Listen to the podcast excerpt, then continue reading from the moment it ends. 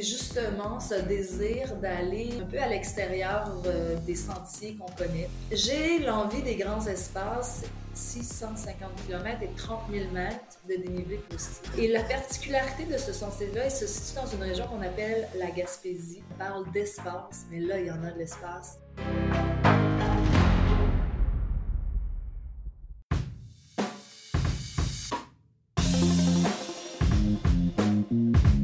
Hello hello, c'est Loïc Blanchard, le créateur et host du podcast indépendant Les Frappés. Je suis un ancien sportif de haut niveau, aujourd'hui reconverti en sportif aventureux, mais aussi entrepreneur, coach et préparateur mental certifié. Passionné d'outdoor et de défis en tout genre, j'ai voulu créer une communauté autour des valeurs de résilience, de dépassement de soi et de détermination, en vous offrant chaque semaine des conversations inspirantes avec des invités incroyables issus d'univers très variés. J'ai reçu aussi bien des athlètes olympiques que des entrepreneurs à succès, des aventurières professionnelles ou encore des anciens des forces spéciales. Leur point commun, la passion pour leur projet et l'audace de se lancer. Alors fonçons ensemble découvrir mon invité de la semaine. Excellente écoute à vous les frappés.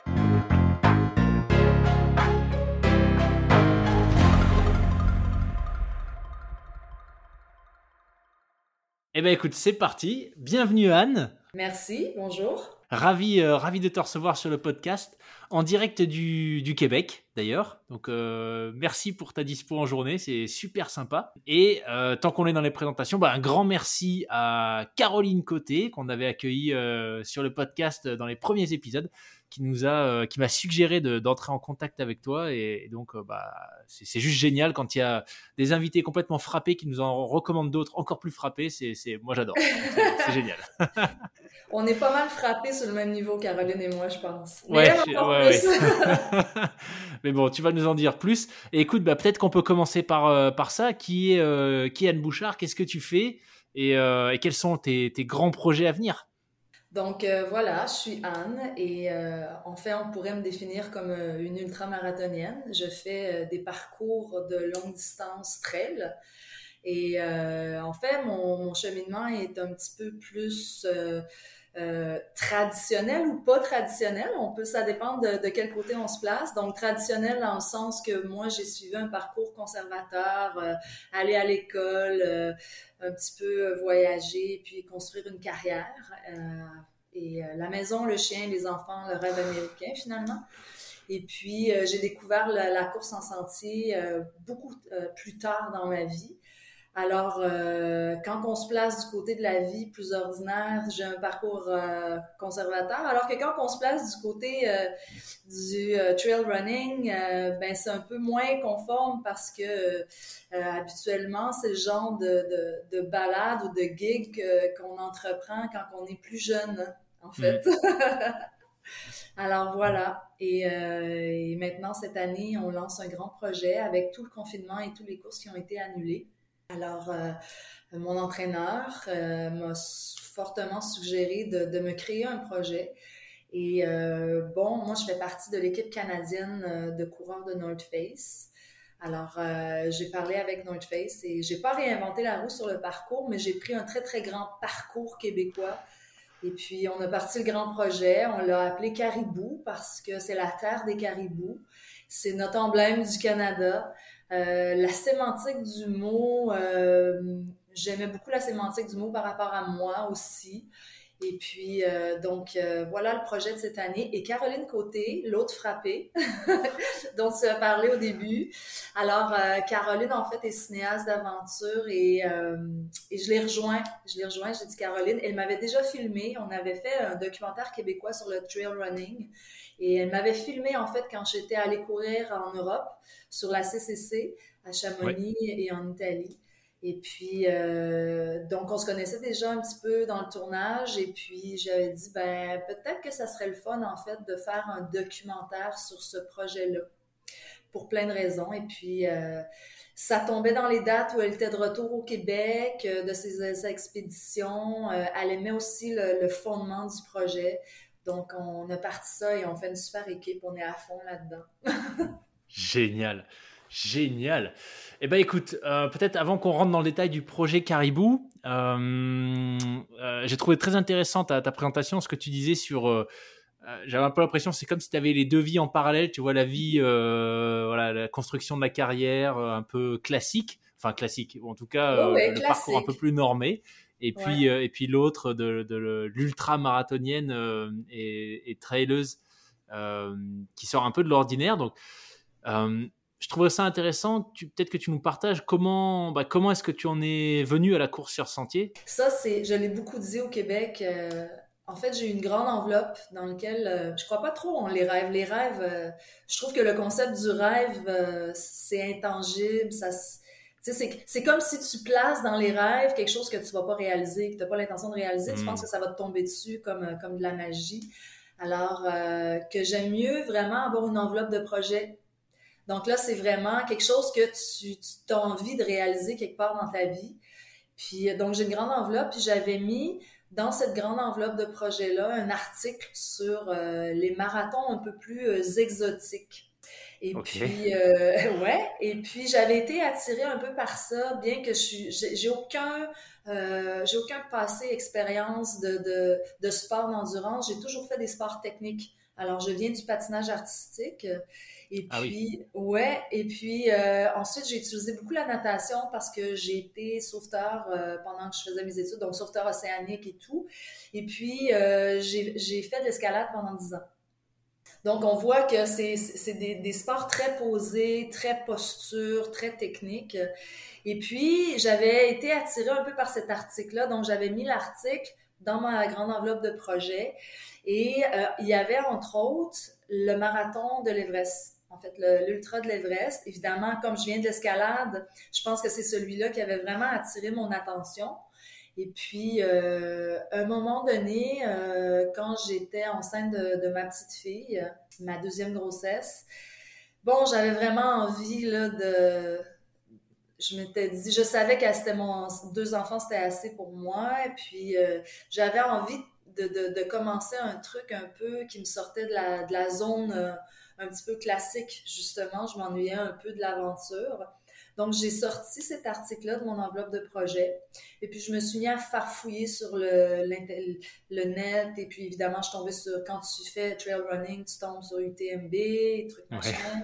C'est le premier truc qui vient en, top list dans Google. Et puis, euh, donc, j'avais regardé la CCC. J'avais aucune idée dans quoi je m'embarquais il y avait des points, j'avais lu, bon, il y avait des points qualificatifs, trucs machin. Nous, au Québec, on n'a pas ça encore, c'est pas organisé le trail euh, du tout. Alors, euh, je m'étais dit, bon, ben, tu sais, quand je vais donner naissance à ma fille, je vais, euh, je vais commencer à courir. Bon, mais les premières expériences ont été assez, assez peu glorieuse. Euh, tu sais, courir seulement trois petites séances par semaine parce que on, on allait un enfant, on dort pas et on a toute la famille à gérer. En fait, euh, c'était assez laborieux et puis euh, j'ai pas mal souffert. et j'avais pas vraiment le temps d'embarquer dans un club ou, ou de, de, de, voir ce que, comment ça se faisait en fait le trail running. Et puis, euh, donc, après deux participations à deux courses qui ont été euh, quand même assez, euh, c'est ça, difficiles, ben, je me suis dit, si je veux arriver à la CCC, ben, il faut vraiment que je prenne le truc sérieux, là, tu sais. Hmm. faut que je m'y mette, là, tu sais. Il faut que je construise un monde parallèle. Et, et c'est là que j'ai commencé à construire un monde parallèle sur le trail running. Parce que tu peux nous rappeler le, la CCC euh, Le nom me parle parce que je sais que c'est une des épreuves euh, un peu mythiques de, de du, du package UTMB. Mais c'est quoi les, les, distances et le, dénivelé sur la CCC Donc la CCC, c'est 100 km euh, avec 6000 mètres de dénivelé. Et ça part à Courmayeur en Italie. c'est Courmayeur, Champex, Chamonix en fait, les trois. Ah voilà, c'est ça. Voilà, ouais. Et puis, euh, et puis en fait, j'ai, j'avais, quand j'ai réalisé le truc, euh, j'avais vraiment du travail à faire. Je me suis pas inscrite à la CCC tout de suite. Ouais. Ça a pris, euh, en fait, ça a pris, ça a quand même pris quatre ans avant que j'y arrive. Ouais. Waouh. Et ces quatre ans, c'était parce que bah, il te fallait les fameux points ITRA dont tu parlais, ou c'est aussi toi, tu te sentais pas encore prête en termes d'expérience, de volume engrangé?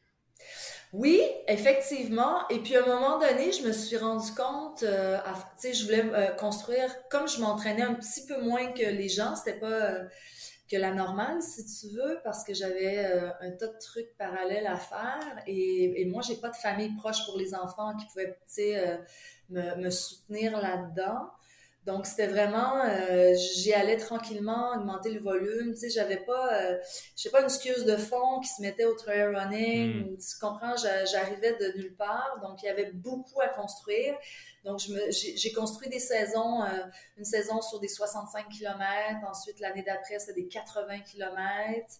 Et puis, euh, quand je suis arrivée là où j'avais tous les points et peut-être euh, l'expérience pour aller à la CCC, ben, en fait, j'ai choisi de faire d'autres choses d'autres courses euh, qui m'ont euh, qui m'ont plus interpellée. Euh, comme au Colorado, la Trans Rockies, qu'on appelle donc une, course à étapes de six jours avec 200 km et à 3, qui, se fait à 3000 mètres d'altitude constant. Donc, ah j'ai été interpellée par ces défis-là un petit peu plus. Et puis, en fait, c'est je me, je, me, je me suis mise à gagner les courses, en fait, en Amérique.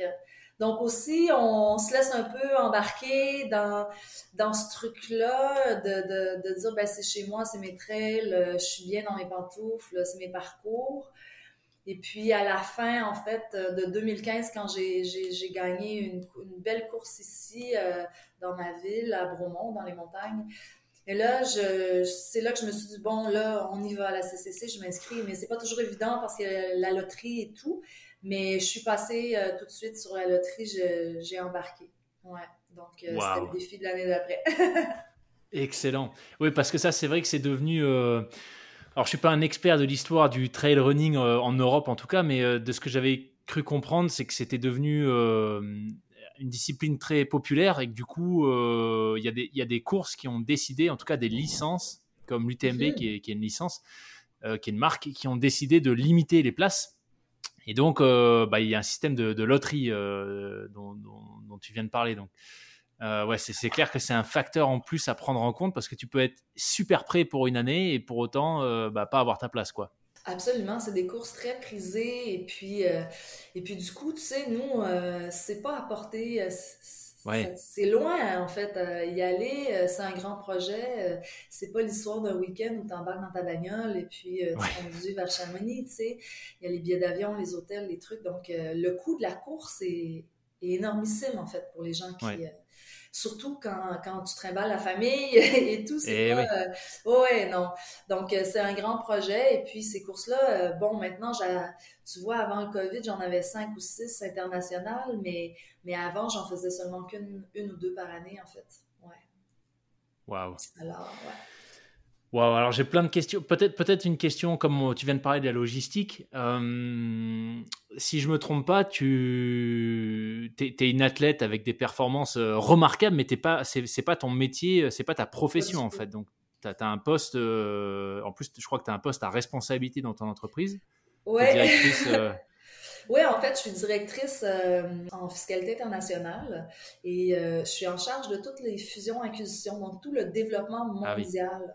Tu vois, présentement, je travaille sur des projets d'acquisition au Pérou, au Chili, euh, aux États-Unis et, du développement aussi canadien. Et on a beaucoup de, parcs éoliens en France aussi. Euh, bon, la France, c'est un territoire que je connais un peu moins, mais euh, j'apprends tranquillement à, le connaître pour le développer. Donc, c'est certain que je tire les ficelles avec avec tout le légal, toute la trésorerie, la fiscalité des grands pays, et je, me rapporte à la haute direction. J'ai, ouais, c'est, on est des armées à travailler sur ces, ces projets de croissance-là. c'est beaucoup d'heures, en fait. Mm. Bah ouais, mais du coup, ça allait être mon, mon autre question. Comment est-ce que. Alors, tu l'as dit, hein, tu as, utilisé quatre années avant de te sentir euh, prête et armée pour la CCC.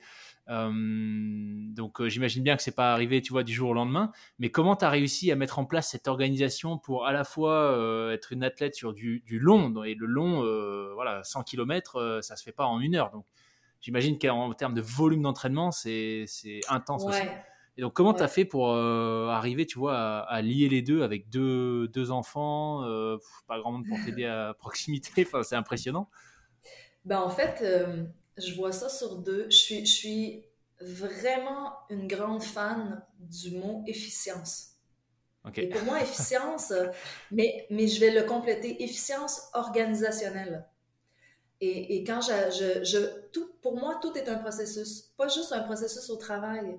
sais, une journée, c'est un processus. La journée doit être efficiente. Il y a des choses à faire et je suis complètement focus sur la façon d'enchaîner tout ce que j'ai à faire dans une journée pour que ça soit le plus efficient possible. Bon, des fois, je me plante. Mais, mais c'est vraiment, j'essaie, mon cerveau, il fonctionne toujours comme ça. Donc, évidemment, quand je suis arrivée un petit peu au niveau des 80 km, les, 50 miles que nous, les, Américains, on, mentionne amoureusement sur euh, le miles, euh, en fait, j'ai réussi à canner les heures d'entraînement beaucoup le matin. Donc, moi, j'ai, comme je dormais pas beaucoup, mes enfants sont euh, des merveilleux enfants. Par contre, ils ne dorment pas. Et je ne dors. Mais la pomme, la pomme tombe pas vraiment loin de l'arbre. Moi non plus, je dors pas.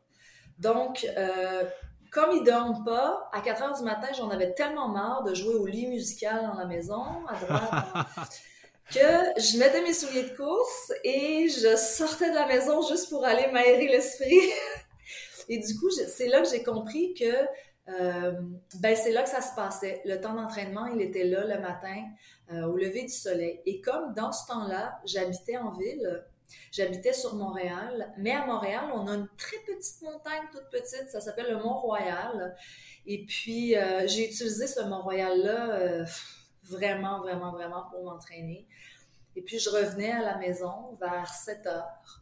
Et puis à 7 heures, je m'occupais des enfants, les boîtes à lunch, parce que nous, au Québec, il n'y a pas la cantine. Les enfants ne mangent pas euh, dans une cantine. Et puis pour moi, j'aime mieux préparer des, petites boîtes avec euh, ce que je mets euh, dedans, que je, peux contrôler la qualité et tout. Donc, je préparais les enfants, j'allais les reconduire à l'école, j'allais travailler. Mais toutes, toutes mes activités quotidiennes étaient dans un rayon très, très restreint.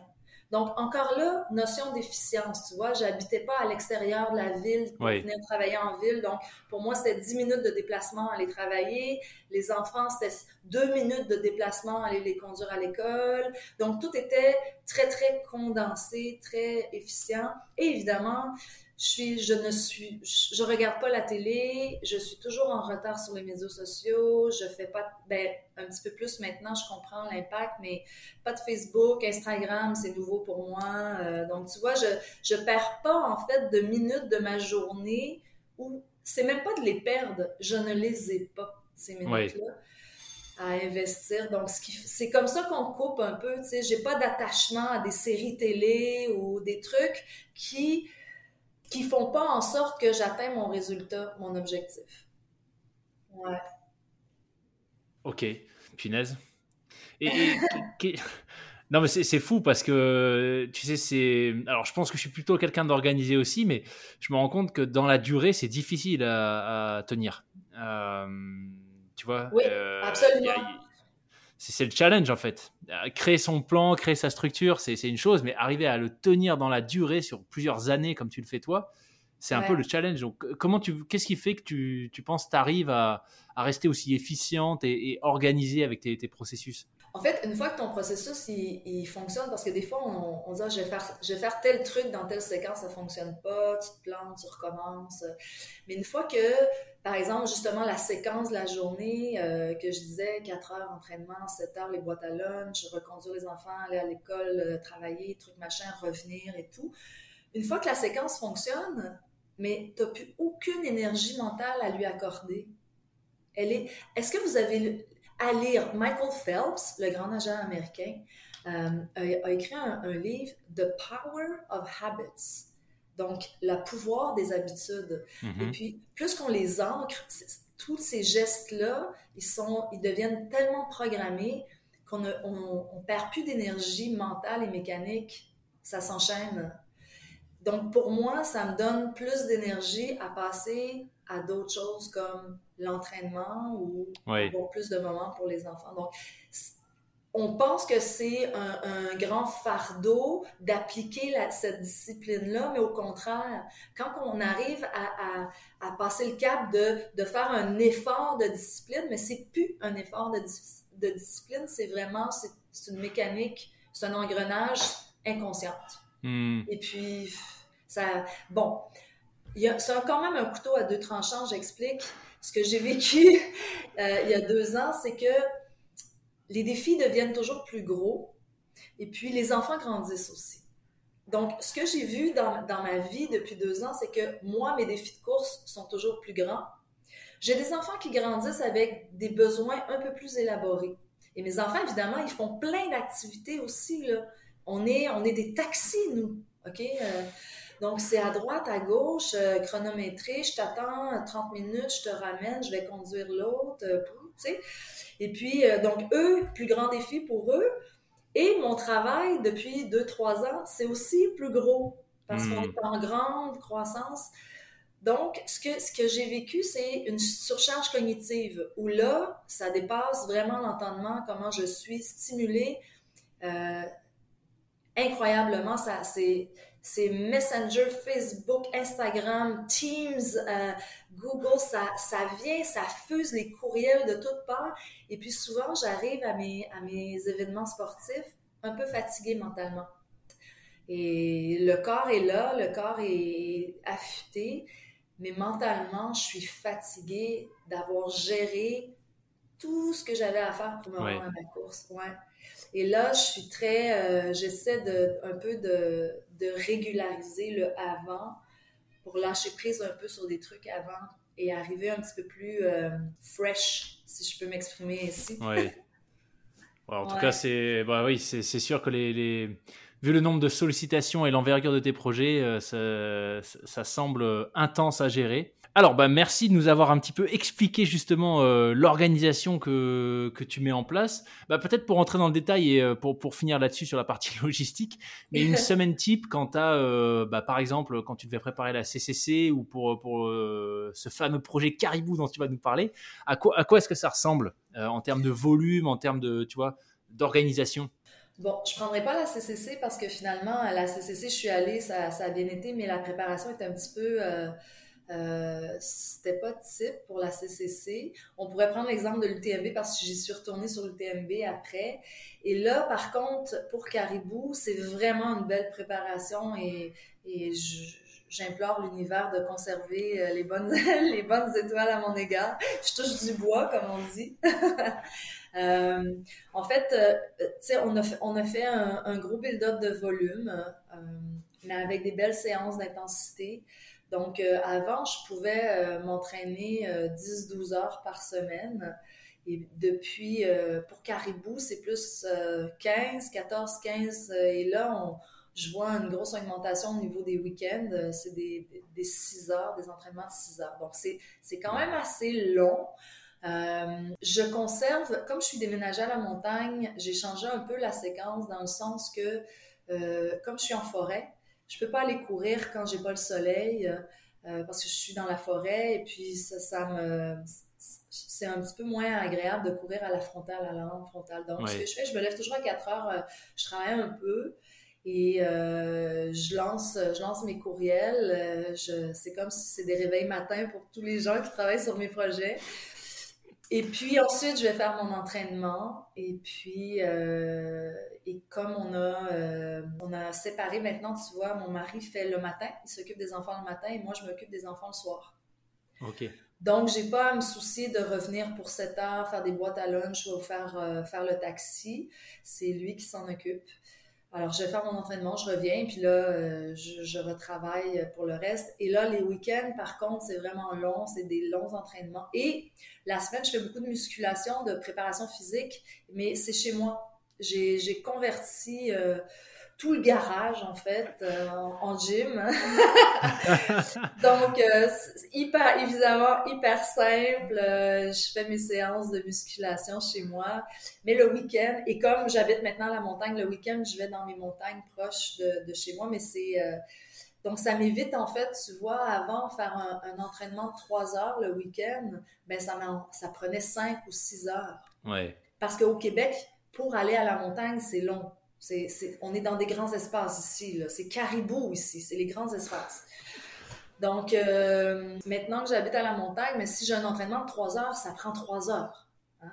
Mais si j'en ai six, bon là, je me déplace un peu, ça dépend où je vais, mais euh, sais, je vais comme en fin de semaine, j'ai quand même 11 heures d'entraînement à faire juste ce week-end. Wow. Fait que donc je vais faire un peu de voiture pour me changer les idées. Je vais aller dans, je vais essayer de visiter des petites montagnes, mais je vais commencer quand même tôt parce que si euh, si je commence trop tard, ben je verrai pas mes enfants. Ouais. Ouais, non. Donc, euh, c'est un peu le sacrifice de, de faire, euh, de faire ces longs entraînements, ouais. Wow. Alors, voilà. Et c'est des entraînements que tu fais euh, seul la plupart du temps ou tu es accompagné Souvent seul parce que j'ai peu de patience. Justement, mon organisation est assez rigide si je veux arriver à mon, à mon objectif. Et là, quand tu essaies de coordonner la ta logistique à toi, ta, ta réalité à toi avec celle de, des autres, ben, tu sais, oh, moi, je peux pas à 8 h, je vais y aller à 8h30, oh, moi, j'ai les enfants, je manque totalement de patience pour gérer les, l'horaire des autres. Donc oui, la plupart du temps, je suis seule dans mes entraînements. Mais quand euh, c'est un peu dommage parce que quand je me joins, quand j'arrive à me joindre à d'autres, en fait, euh, souvent je, je, fais des meilleurs entraînements, je me sors de, la, de ma zone de confort, tu sais, parce qu'on s'en rend peut-être pas nécessairement compte, mais toujours courir seul, en fait, je cours dans mon rythme. Alors, euh, ouais, ça peut être un peu, euh, un peu moins stimulant parfois. Ouais. ouais tu as moins cette émulation. Mais d'un autre côté, ouais, je comprends que si, avec, avec tes organisations au millimètre, si tu dois en plus gérer tu vois, coordonner avec d'autres personnes qui ont leurs propres contraintes. Euh, tu parlais de charge mentale un petit peu, c'est, ouais, j'imagine que ça devient un peu trop compliqué à gérer. Ben, puis du coup, tu sais, tu vois, j'aime tellement l'organisation que quand quelqu'un m'arrive avec son truc, ben, j'essaie d'organiser son truc. mais encore une fois, c'est pas à moi à organiser la vie des autres. Mais bon, j'apprends, j'apprends. La sagesse va arriver à coller. Excellent. Super. Euh, bah écoute, merci pour ce point euh, organisation. C'est en tout cas c'est super impressionnant, mais euh, tu vois il y a quelques tips. je pense c'est très vrai ce que tu as dit sur le fait qu'on a tendance à voir les l'organisation comme quelque chose qui demande des capacités, enfin qui demande, qui prend de, l'espace mental, alors qu'en réalité une fois que c'est en place, ça en libère beaucoup. Donc je trouve que c'était oh, très intéressant. Euh, peut-être pour revenir sur tes débuts en trail, parce que tu nous as dit avec beaucoup d'humilité que tu as commencé à gagner des courses et voilà, ça, euh, ça, a l'air de s'être fait assez naturellement. Mais euh, pour quelqu'un, comme tu le disais, qui a commencé sur le tard le, la course, qu'est-ce qui a fait la différence, tu penses, dans ton cas? Aucune idée. En fait, ma, première ma première caractéristique de course que j'ai, c'est peut-être l'endurance. Donc, mm-hmm. Et c'est ce que j'ai développé au début avec la personne qui me guidait euh, dans mes courses. C'était euh, c'était une personne qui avait une philosophie euh, petit train va loin, qui est totalement ah. vraie et que à laquelle j'adhère encore aujourd'hui. Donc, pas trop d'entraînement, toujours au même rythme, endurance fondamentale.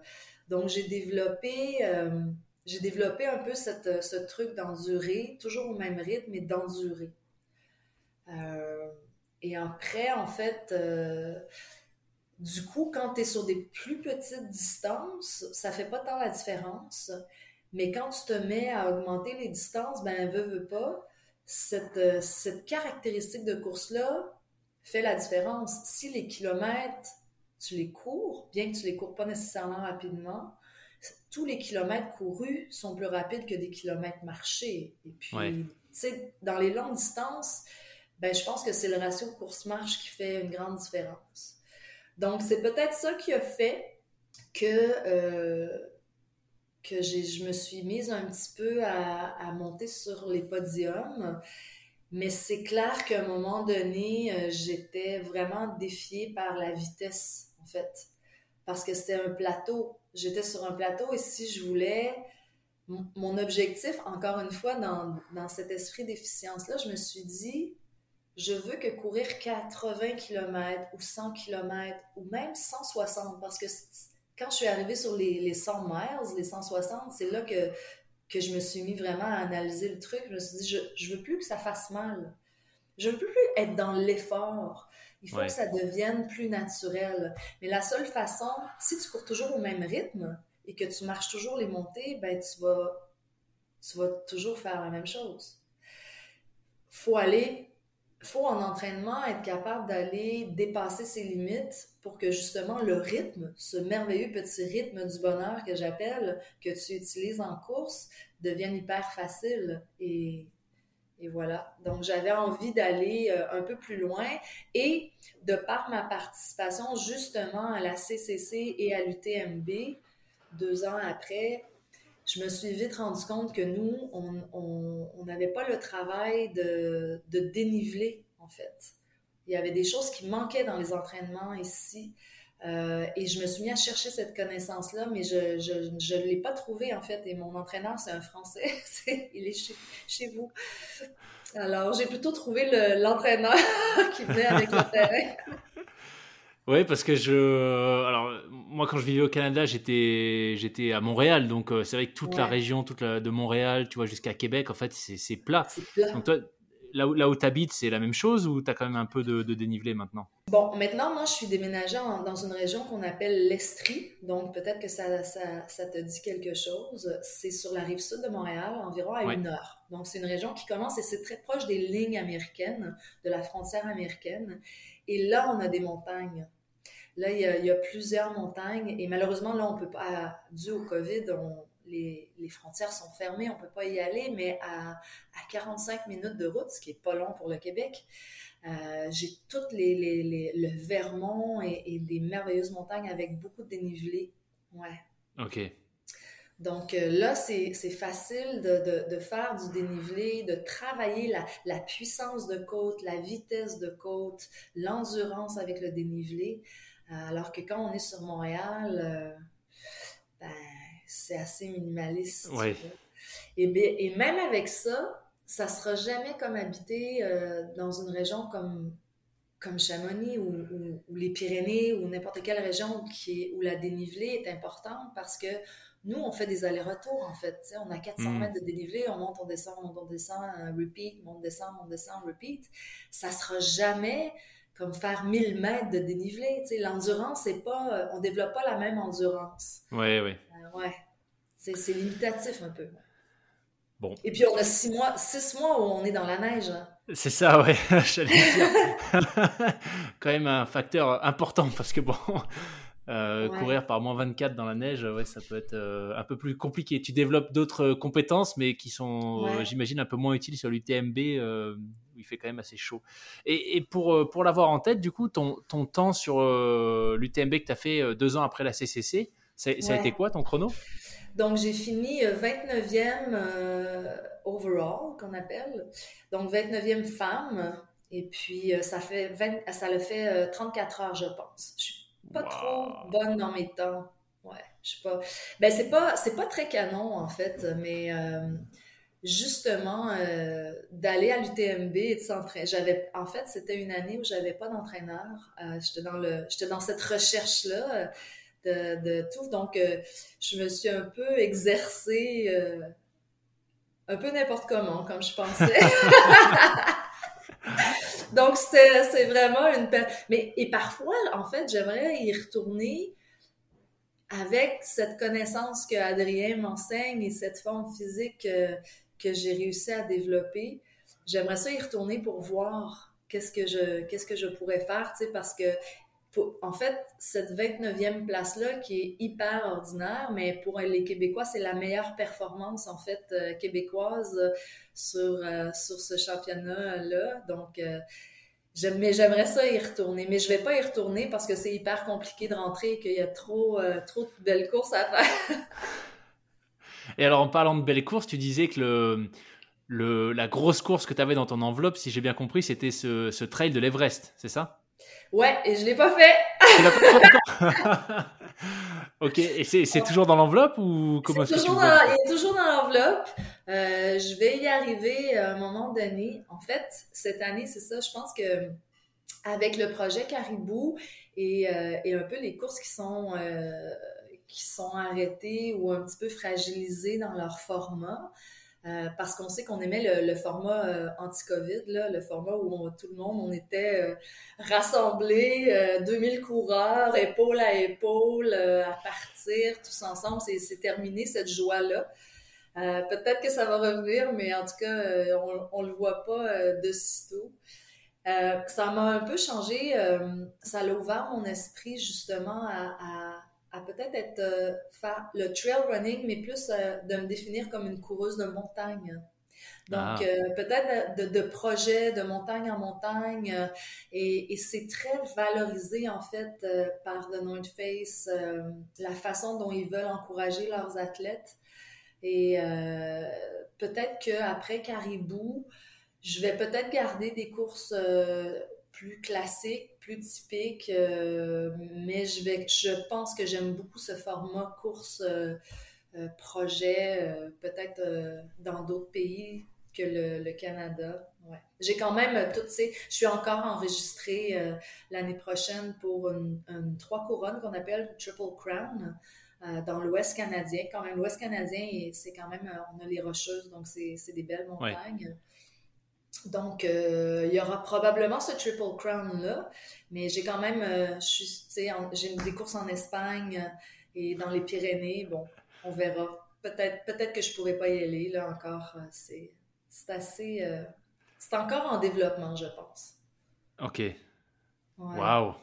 C'est, en tout cas, c'est assez clair que tu n'as tu as, as, plus de beaux projets devant toi que ce que tu as déjà fait. En tout cas, c'est, oui. l'impression, tu vois, tu, tu, continues de rêver à fond et c'est juste génial euh, de voir que tu gardes cette fraîcheur dans, dans, ton approche de la discipline euh, et cette ben, envie. La fraîcheur, tu l'as. Ce qui s'est passé il y, a, il y a environ 3, 3 ans, c'est on, on a commencé à me dire en fait, euh, ben à ton âge, Anne, tu sais, euh, c'est ce qu'il faut euh, beaucoup surveiller ou c'est plus de l'entraînement constructif, mais c'est plutôt du maintien. Hmm. tu dois plutôt surveiller à ne pas régresser.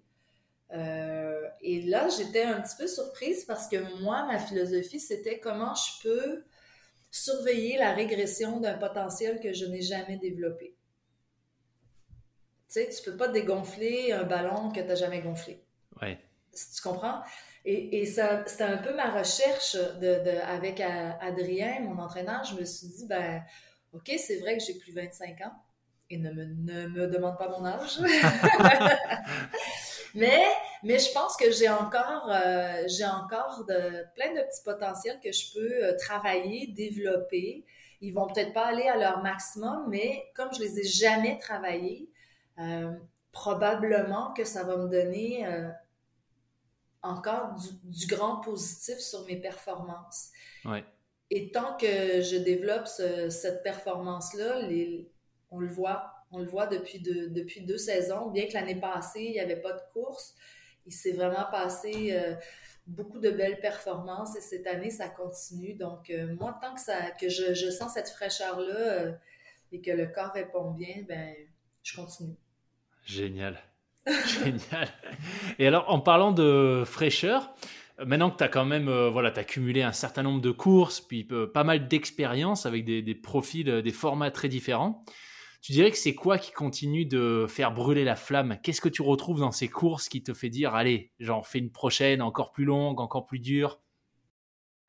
C'est à chaque fois, tu deviens un peu, je dirais, un peu plus grand de l'intérieur, puis un peu plus mince dans les barrières et dans les peurs, en fait. Parce que il y a nécessairement toujours une peur ou euh, toujours euh, une je dirais pas peur, mais incertitude de lancer un projet, de se dire ben je vais faire telle course, tu sais, euh, autant dans la préparation que le jour J, le matin de la course. Donc toute cette préparation-là, tout ce que ça demande physiquement, mentalement, euh, en fait, ça m'apporte énormément parce que quand tu es dans une course et que ça va pas bien, ben tu as deux choix. Parfois, tu vas abandonner la course. Il y a des vrais abandons, puis il y a des abandons capricieux qu'on appelle. Hmm. Puis après, tu as, as, la sagesse. Tu dis, ben, je continue, euh, pour le moment, j'ai pas des bonnes sensations. Pour le moment, ça va pas bien. Je suis dans un creux. Comment qu'est-ce que je fais avec ça Comment je le gère? Et puis, on se rend compte qu'on devient des, euh, des personnes très, très connectées avec notre vibration, mais aussi très constructives dans la solution. Et on le fait en course, mais on se rend compte qu'à force de le faire en course, dans la vie de tous les jours, dans le quotidien, on est connecté à une vibration. OK, ça va pas bien, là. Non, vraiment, mon enfant, il est pas de bonne humeur aujourd'hui. Qu'est-ce qui va pas? Il a pas parlé. On est hyper connecté. OK, solution, stratégie. Et on devient toujours dans ce mode constructif, positif, stratégie, développement. Et puis on se rend compte, c'est, comme un, ben, c'est un cercle vicieux de, bons résultats ou de, fluidité de vie, en fait. Oui. Fait que ça, ça m'apporte énormément, moi, de faire ces courses-là. Ouais, encore. Et tant que je, je dis souvent, c'est ma thérapie. Et puis, il y a une personne. il y a deux ans, euh, je suis allée m'entraîner avec des super athlètes français à Val Thorens. Et puis, euh, vraiment, euh, j'étais pas de calibre. J'étais vraiment pas de calibre. C'était pas moi. C'est là que j'ai réalisé que j'avais pas, j'avais pas assez de travail de, de, de niveler, d'altitude, de, tout ça. Puis, il y a quelqu'un qui a dit Mais qu'est-ce qui fait que tu continues, Anne? Mais j'ai répondu Ben, j'ai pas fini ma thérapie encore. Donc, clairement, il y a des sujets que j'ai pas couverts dans la course, puis couvrir ces sujets-là m'apporte encore des nouvelles perspectives dans mon quotidien, dans, la vie classique finalement. Voilà. Punaise, c'est hyper inspirant. Hyper inspirant de voir comment tu arrives à nourrir. Euh, en fait, tu vois, au début, euh, quand tu nous as expliqué ce que tu faisais, euh, j'ai dit, ouais, c'est un peu comme si tu avais deux vies parallèles, mais avec ce que tu viens de dire, ce que je trouve très beau, c'est que l'une alimente l'autre et vice-versa, en fait. C'est un yin puis un yang, ouais. Et je les ai pas, mais publiquement, j'ai été des années, euh, ben, ça fait pas des millions d'années que, que, je cours, mais je, je, les ai rarement mélangés, si tu veux. Dans, ça, tout récemment, je, je le fais parce que j'ai des collègues de travail qui m'ont trouvé sur Instagram. OK. Donc, moi, j'avais rien dit. Hein, je, j'ai débuté euh, chez Energex il y a un an et demi, puis j'ai rien dit. Je, niette, euh, j'ai pas parlé de course. Et puis, du coup, ils se sont mis à questionner. Bon, je, suis allée courir, blablabla. Bla, bla. Puis, du coup, ils m'ont trouvé sur Instagram et ils, ne font qu'attendre le, meeting du lundi matin pour me parler de mon week-end. et avant, je parlais rarement de mon travail dans la course non plus. Parce que, euh, ben parce que c'est un travail tellement corpo, euh, corporatif, classique, conservateur que je voyais pas, tu sais, ça l'intéressait. Il n'y avait pas l'intérêt. Les autres coureurs veulent parler de course, veulent pas parler de fiscalité internationale. Euh, mais, tu sais, là, récemment, je me suis impliquée, j'ai mis une image un petit peu plus corporative dans le monde de la course. Et puis, euh, et puis je trouve ça important, en fait, euh, parce que les gens, les gens est-ce que tu es professeur, professeur d'éducation physique, kinésiologue? tu vois, les gens m'associent à un métier ou une profession dans la santé ou dans l'activité physique, alors que non, pas du tout. C'est cérébral, purement intellectuel. ah, c'est marrant. Super. Super, bah écoute, très très intéressant. Et euh, puisqu'on parlait de fraîcheur, tu vois, de, ce que tu vas chercher dans la suite, euh, dans, toutes tes courses, quelle est la suite justement? Tu l'as évoqué plusieurs fois, ce fameux projet euh, Caribou. Est-ce que tu peux nous en dire plus? Ouais, alors, caribou, c'est justement ce désir d'aller un peu à l'extérieur des sentiers qu'on connaît, donc une course traditionnelle avec des fagnons, des indications, tourne à droite, tourne à gauche, 8 km, et vous en reste 184. tu vois, on est, on est hyper guidé dans une course, et puis moi, j'aime bien ça. Honnêtement, j'ai pas nécessairement envie de partir avec ma boussole et me dire bon, je vais suivre le nord. Euh.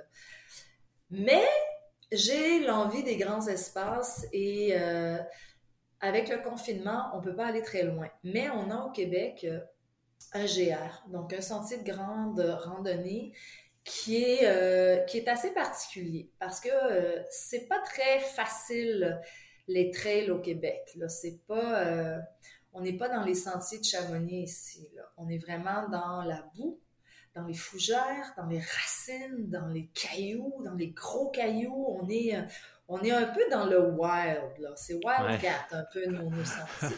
Mais ce sentier-là, il, donc, il a 150 km, 650 km et 30 000 mètres de dénivelé positif. Donc, euh, et, la particularité de ce sentier-là, il se situe dans une région qu'on appelle la Gaspésie. Donc, euh, et moi, c'est mes racines. Donc, je suis gaspésienne de racines. Mes parents sont là et, euh, et j'adore aller courir là parce que là, quand on parle d'espace, mais là, il y en a de l'espace. Les montagnes, ils sont grandes, ils sont, ils sont, ils sont élevés et, et on a des super beaux points de vue et c'est, et c'est un peu, c'est sur le bord de la mer. Donc, c'est cette perspective de mer-montagne qui, hmm. euh, qui, les rend un peu, euh, qui leur donne du charme, qui les rend, qui les rend charismatiques, ces montagnes-là. Et puis, mais tu sais, il y a toute la part, 650 km, c'est énorme. comment je fais ça? Donc, ça a commencé à trotter dans ma tête l'année passée. Fait que quand Adrien me dit, trouve-toi un projet, il n'y a pas de course, donc j'avais pensé au GR1A qu'on appelle. Ben, il s'appelle GR1A. Nous, on l'appelle le SIA, Sentier international des Appalaches. Euh, mais du coup, l'ampleur du projet était tellement énorme que j'ai chassé l'idée. Je l'ai balayé de la main dans ma tête. Mais il y a un super coureur qui l'a fait. Ah oui? Alors là, là, ça a ranimé ma flamme, du coup, tu comprends? un coureur euh, québécois? Euh, en fait, c'est un coureur français qui vit au Québec. Il s'appelle Mathieu Blanchard. Euh, méga frappé. et puis, euh, donc, Mathieu l'a fait. Et puis là, je me suis dit, ah ben, ben ça se fait, quoi. Et, euh, et l'idée s'est mise à trotter dans ma tête. Bon, et j'avais beaucoup de projets. Moi, l'année dernière, dans le confinement, mon projet, mon grand projet, ça a été de quitter la ville et, bon, et de venir à la montagne, vivre ici, de réinventer ma vie ici. Et donc, à l'automne, quand, quand, tout roulait, quand tout était revenu euh, bien cadré, bien, bien fonctionnel et organisationnellement efficient, eh bien, les, kilomètres du SCA m'ont commencé à revenir dans ma tête. Et, euh, du coup, euh, j'ai eu une bulle au cerveau, j'ai écrit à North Face, j'ai dit, ben moi j'ai un projet, pour l'année prochaine. Euh, puis il faut que ça, ça prend un wise. Faut, on peut pas juste aller courir 650 km, enregistrer le parcours sur Strava et dire ben bingo, je l'ai fait. Euh, j'avais besoin que ça soit, que ça serve quoi. Et puis je dis ben je vais faire un documentaire. Je, veux que ça soit filmé, je veux que ça soit, je veux l'apporter. Et puis, je veux que ça le serve d'inspiration aux gens parce qu'il y a deux catégories de gens. Il y a, les coureurs qui me disent Wow, Anne, c'est super inspirant ton histoire. Et j'ai les non-coureurs qui me disent ah, J'aimerais tellement ça être capable de faire ce que tu fais, tu vois.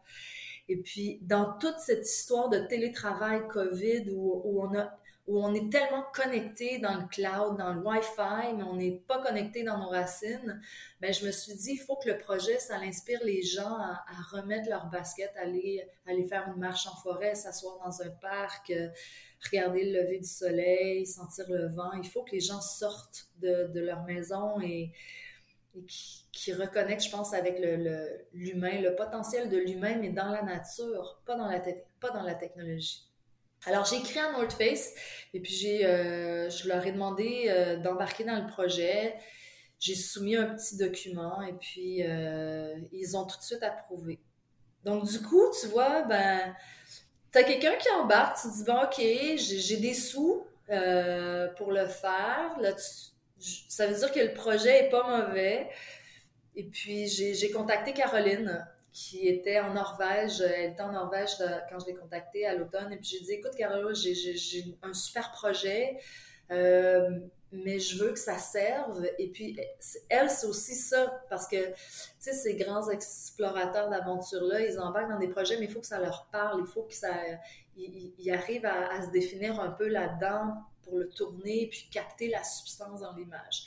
Donc, on en a parlé, puis euh, était vraiment attirée par, par ça, le fait que on, soit plutôt une équipe féminine aussi, sans aller dans le féminisme, loin de là, c'est pas du tout, mais on voit beaucoup les projets des, masculins et que là, ça soit un projet fille et que la plupart de l'équipe soit féminine, ça soit des femmes, Euh, elle dit j'aime ça, j'aime cette énergie-là et on va voir comment ça, ça peut se dérouler, tu sais, ça peut se faire différemment. Donc là, j'avais Caroline, j'avais North Face et ici au Québec, on a une grande guide, une guide internationale, mais euh, cette guide, par chance, c'était ma partenaire d'escalade il y a 15 ans.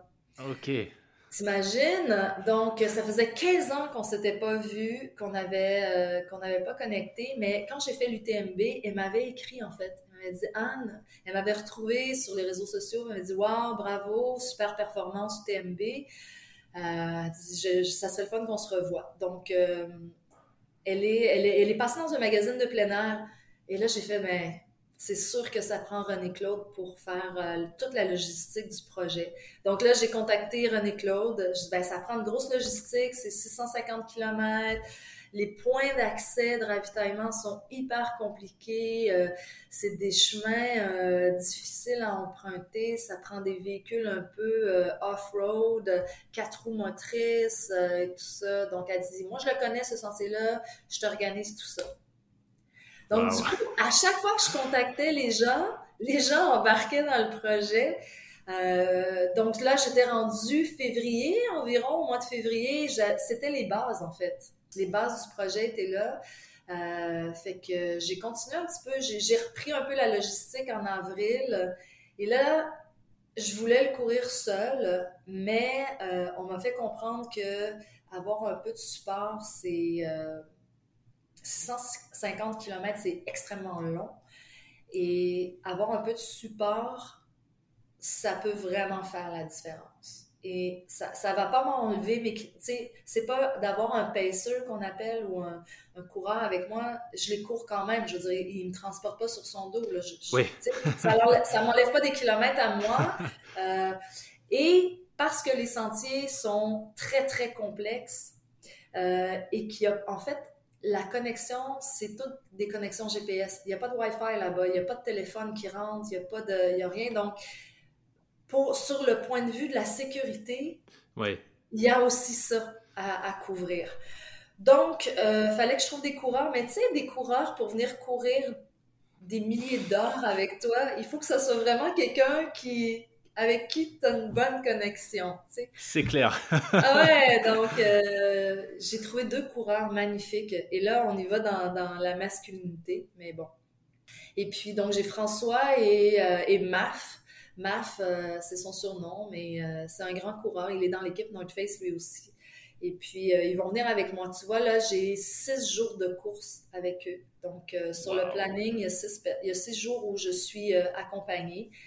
Et puis, euh, donc voilà, c'est pas mal ça. Et puis, on s'est fait, on a des, des van life, comme on, dit. Je sais pas si j'utilise des termes que vous utilisez vous aussi, là. Mais euh, les, ce sont des vannes d'aventure qui sont euh, quatre roues motrices, totalement ah autonomes pendant des heures avec, avec de l'eau, douche, électricité, chauffage. donc, la totale, quoi. Et on a, on a deux vannes et un 4x4 ok, donc euh, des, des, bases de vie mobiles en fait. Ouais, c'est des bases de vie mobiles qui euh, et, et, on a un 4x4 parce que euh, peut-être qu'il y, y, a déjà des sentiers qui sont identifiés que des points d'accès que la vanne, bien qu'elle soit quatre roues motrices, ne pourra pas passer là. Donc on a un, un, vrai camion là qui, qui, lui est capable de passer un peu partout. Wow. Ouais. Wow. Donc, euh, ok, donc 16 jours de course, ça fait quoi? Ça fait un ça marathon pas 16 jours de course en fait. Ça va faire 9 jours de course. Ah oui. Il, y a 6, jours où j'aurai quelqu'un, mais au total, on a fait un planning euh, sur 9 jours. Au début, on avait fait 8. Ouais. C'est énorme parce que j'allais dire, en fait, c'est un marathon par jour en 16 jours. Mais en, 9 jours, euh, c'est énorme. Non, c'est plus qu'un. Il n'y a, a, que deux jours où j'ai deux petites journées. Et euh, en fait, c'était 90 km environ par jour. Euh, j'avais deux journées à 70 km. Et tu vois, hier, j'ai eu la chance de parler à Mathieu, donc euh, le, le, super coureur qu'il a fait l'année dernière. Et puis, on a revu tout le parcours ensemble. Et on avait fait pas mal la même planif. Et il y a une journée, tu vois, où j'avais prévu, je pense que j'avais prévu 85 km dans ma journée. Et puis il m'a dit, Anne, cette section de 85 km, en fait, ça, moi, il est plus rapide que moi. Et je suis très petite, en fait. C'est là on voit pas là, mais en fait je suis très très petite. Donc les gros obstacles pour moi c'est gros à traverser, alors que lui il est très grand, donc il est beaucoup plus rapide dans, dans, dans les parcours techniques. Il m'a dit moi cette section là ça m'a pris 30 heures. Donc ah tu pourras pas faire cette journée là. Euh, déjà, il te manque des heures, tu, tu, vois. Donc, hier, on a tout défait le parcours et on l'a refait pour couper cette journée en deux et on a additionné une journée euh, et, je me sens beaucoup plus confortable en fait de le faire sur neuf jours parce que euh, c'est garanti en fait. C'est beaucoup plus garanti de le faire en neuf que, que de risquer en huit jours, de, de creux, essayer d'aller vite dans des sentiers techniques, me blesser et, je mets mon aventure en péril. Quoi. Ouais. Wow!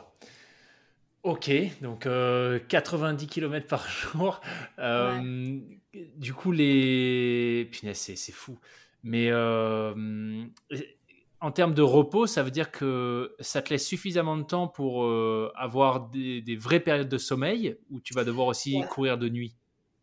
On essaie de pas. Il y a deux philosophies là-dedans. Et puis, euh, Mathieu les avait explorées. Je, je, savais les deux philosophies, mais Mathieu, hier, me les a confirmées. Donc, soit que tu essaies de faire un trajet comme ça et que tu fais des mini-pauses, des mini, euh, hmm. des mini-sommeils, mais que euh, tu avances, tu avances, tu dors une heure, deux heures, tu avances, tu avances, tu avances, Bon. Et la deuxième option, c'est tu avances pendant 15, 18, 20 heures par jour, mais que tu te forces à avoir un vrai cycle de sommeil. Et moi, je pense que c'est beaucoup plus payant pour moi ou beaucoup plus stratégique pour moi de faire la deuxième stratégie, c'est-à-dire celle d'avoir, euh, d'avancer un temps par jour, donc 18 heures par jour, et d'avoir un vrai cycle de sommeil.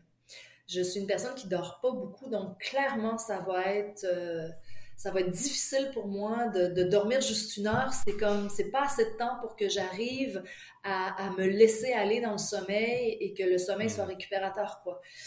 Alors, on a, on a opté pour la deuxième option et euh, quand tu te couches ou quand tu t'allonges après avoir parcouru cette distance-là, et c'est musculairement demandant étant donné euh, le degré technique du parcours, donc tous les muscles stabilisateurs, les rochers, euh, les rochers glissants, on traverse des rivières, des ponts en bois, donc musculairement c'est très demandant. Quand on s'allonge pour dormir, mais alors, je te raconte pas les crampes qu'on a. Euh, le corps te dit, c'est pas vrai que je te laisse partir demain.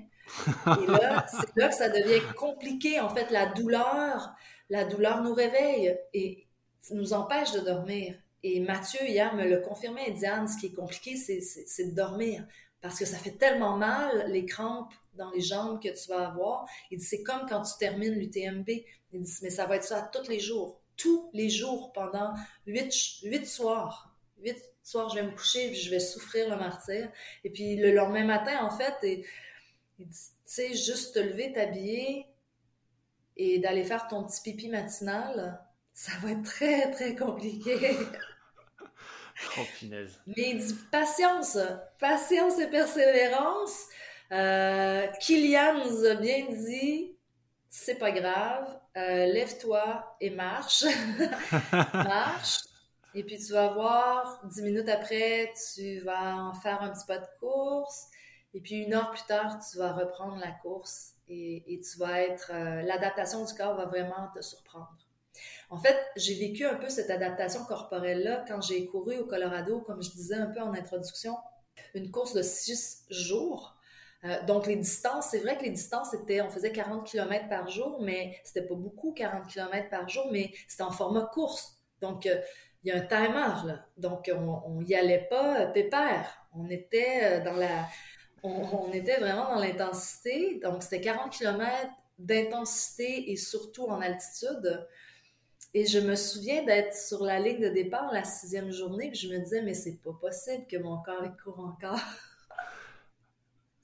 Et fait que je pense, je, m'attends à ce que ça soit un peu comme ça, en fait. Ouais.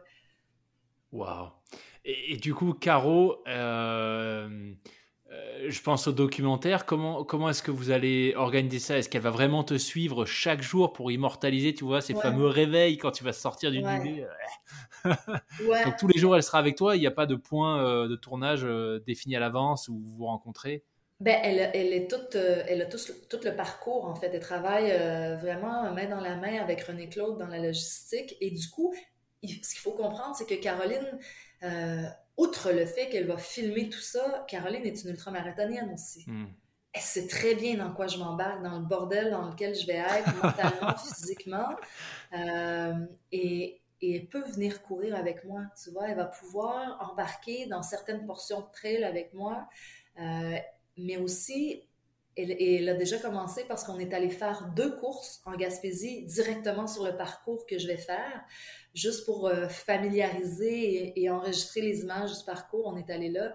Donc, avec son drone, elle sait exactement où elle peut et elle va m'attendre avec son drone. Elle a déjà commencé. Euh, donc, elle va tout immortaliser ça, oui, autant le ravito que dans la trail. Et l'attrait d'avoir des, coureurs avec moi dans, euh, dans ce SCA, c'est qu'eux aussi, ils vont pouvoir prendre des images. Et ce qui est intéressant de regarder, c'est que le SCA, le GRA1, en fait, c'est un sentier qui continue jusqu'aux États-Unis, jusque dans le Vermont et tout ça. Et la section américaine de ce, sentier de grande randonnée a été faite par une femme une autre athlète de North Face qui s'appelle Nikki Kinball. Et elle a fait un documentaire d'une heure, euh, une heure et quelques minutes. Et ça s'appelle Finding Traction. Et c'est merveilleux à regarder, très, très, très inspirant. Et c'est les pêcheurs qui sont avec elle dans, dans la trail ont pris des images, mais c'est touchant, quoi.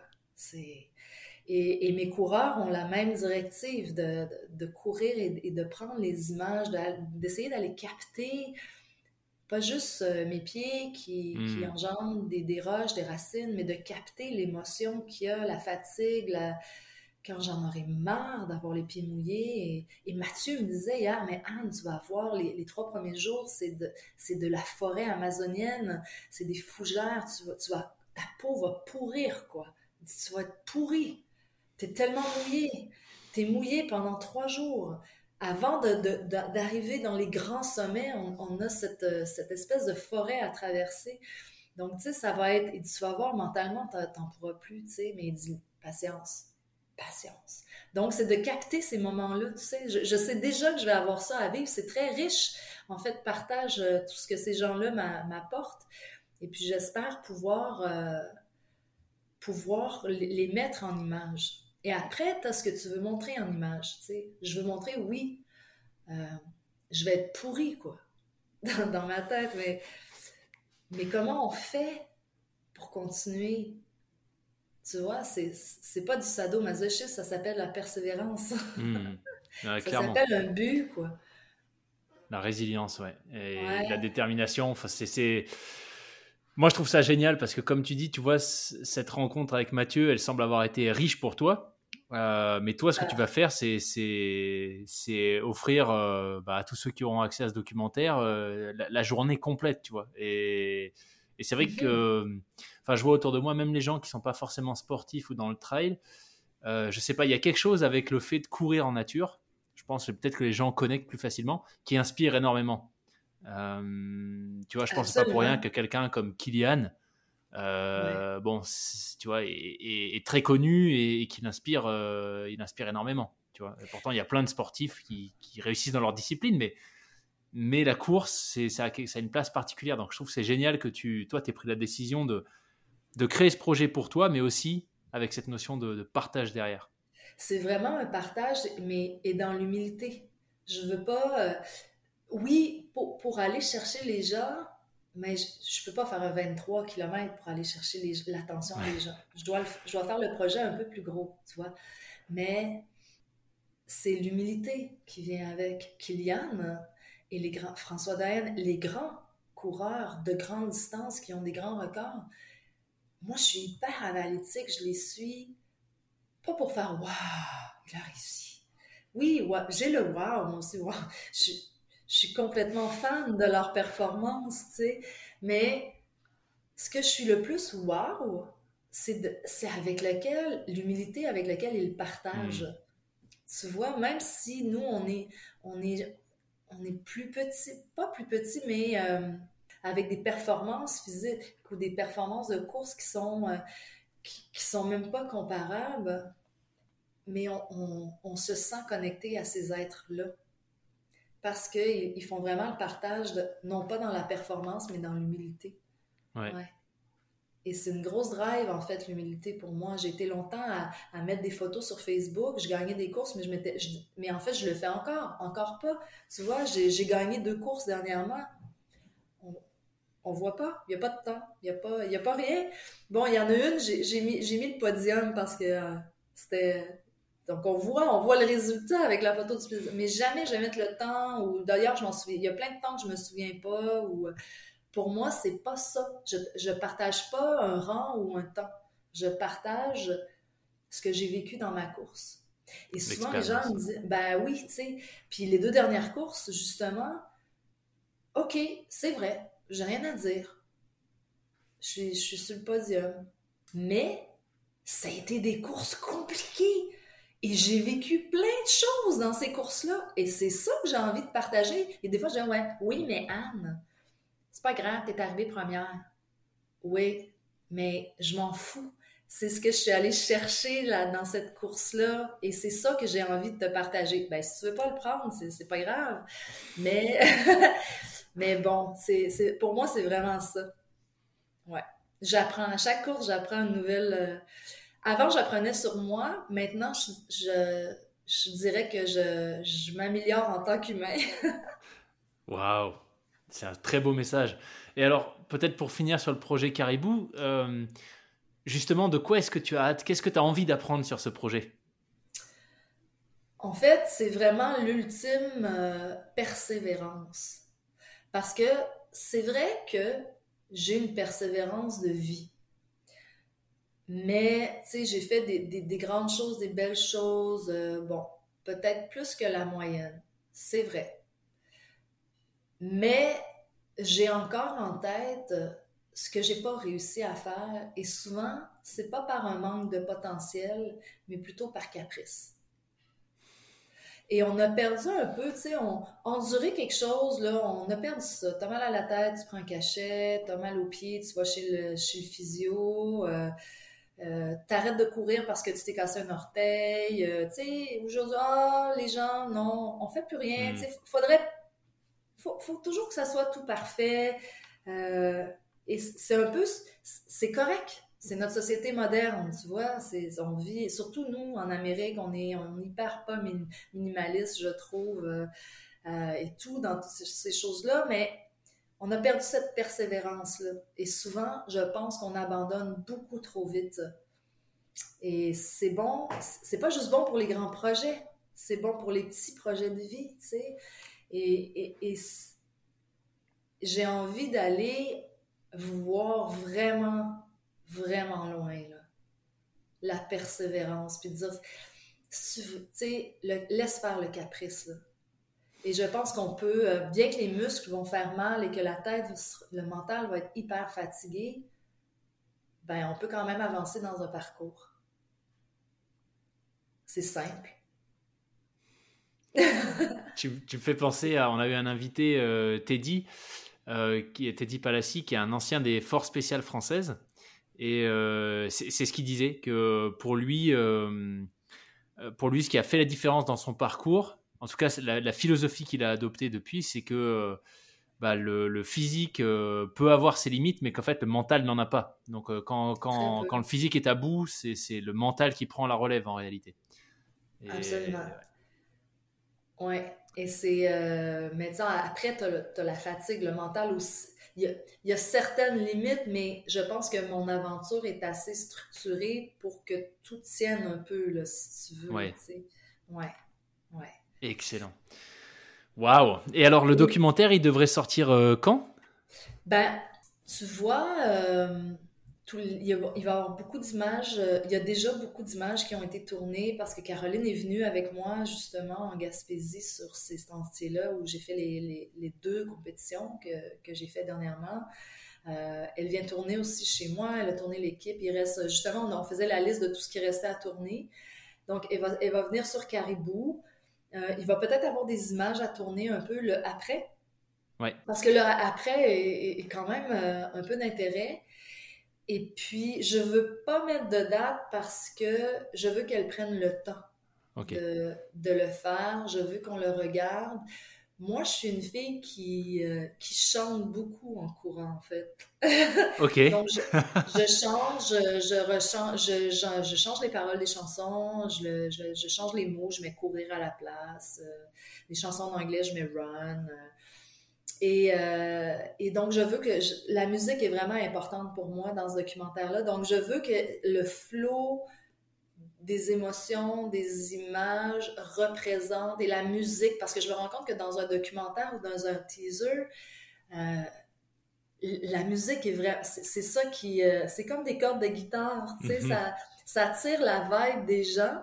Fait que je veux tout, euh, c'est vraiment un packaging parfait. Donc le temps que ça prendra, évidemment, ça va pas prendre deux ans, mais je dirais que pour le mois de janvier, on devrait avoir un un bon format euh, à peaufiner. Ouais.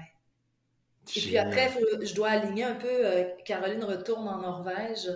Donc, elle aussi, elle a ses aventures, ses expés. Et puis, euh, pour moi, c'est important de respecter ça parce que je suis trop contente qu'elle ait accepté de, de, prendre le temps pour mon projet. Donc, c'est ça. Et puis, évidemment, c'est de rentrer dans, dans, certains festivals. De, on veut regarder, bon, il y a le timing pour la production, la réalisation. Mais après, il y a le timing pour rentrer dans les festivals de films avec le documentaire. Waouh! Génial! Impatient de regarder tout ça, en tout cas. Stay tuned, comme on dit. Ouais, c'est ça. Génial. Bah écoute, un immense merci Anne, c'était juste euh, passionnant d'échanger avec toi sur ton parcours, ce qui te drive, comment tu arrives à mener, euh, à mener tout ça de front et, euh, et ce fameux projet Caribou qui franchement fait vraiment rêver. Moi, la dernière question que j'aurais pour toi, c'est qu'est-ce que tu auras envie de, partager à celles et ceux qui vont euh, te découvrir ou apprendre à te connaître un peu plus à travers le, podcast? Quelles quelle leçons est-ce que tu auras envie de leur, leur donner? Ben, En fait, euh, j'aurais envie de, leur dire de en fait, de, mettre, d'activer leur côté rebelle, c'est-à-dire que quand ils ont envie d'aller dans la nature, mais que l'esprit leur dit ah, j'ai pas assez de temps, ah, j'ai pas les bons souliers, ah non, la météo est pas parfaite. Faites le contraire. il faut aller, euh, il faut aller au-delà de, toutes ces petites voix qui nous empêchent euh, d'aller reconnecter avec la nature. Donc, euh, allez-y. Allez-y grandement. Excellent. Faites votre côté rebelle. N'écoutez pas les petites voix. Génial. rebelle de nature. Excellent. Bah, un immense merci Anne, une fois de plus pour, pour ton temps, pour, euh, bah, pour ton humilité et l'authenticité avec laquelle tu as, bien voulu nous partager ton, ton aventure euh, hyper inspirante euh, qui est loin d'être terminée. Et écoute, je mettrai en description tous les liens pour suivre le, projet Caribou. Le mieux, c'est quoi? C'est Instagram? C'est Instagram, Instagram, Facebook, évidemment. Euh, j'ai pas fait de, de, page de projet spécifique. Encore une fois, c'est dans ma grande humilité. je voudrais pas que ça soit trop gros, admettons. Mais euh, ouais, avec Instagram et Facebook. Donc, c'est Book and Trail. Ouais. Je mettrai tout ça. Euh, yes. Et, euh, et ben écoute, je mettrai les liens. Et ben, on croise les doigts hein, euh, pour que tout se passe comme prévu. Il n'y a pas de raison. Et, Peut-être que tu reparles. Ça sera intéressant d'avoir la discussion après course. Ah ben carrément, avec grand plaisir. Avec grand plaisir. Et puis, euh, et puis bah, écoute, je te souhaite d'ici là euh, bah, de prendre beaucoup de plaisir dans la, dernière phase de la préparation. Et puis surtout pour le projet, je pense que bon, je t'enverrai des messages à ce moment-là, mais de profiter à fond et de, trouver, euh, de trouver ce que tu as envie d'aller découvrir à travers Caribou. Ok, merci beaucoup Loïc.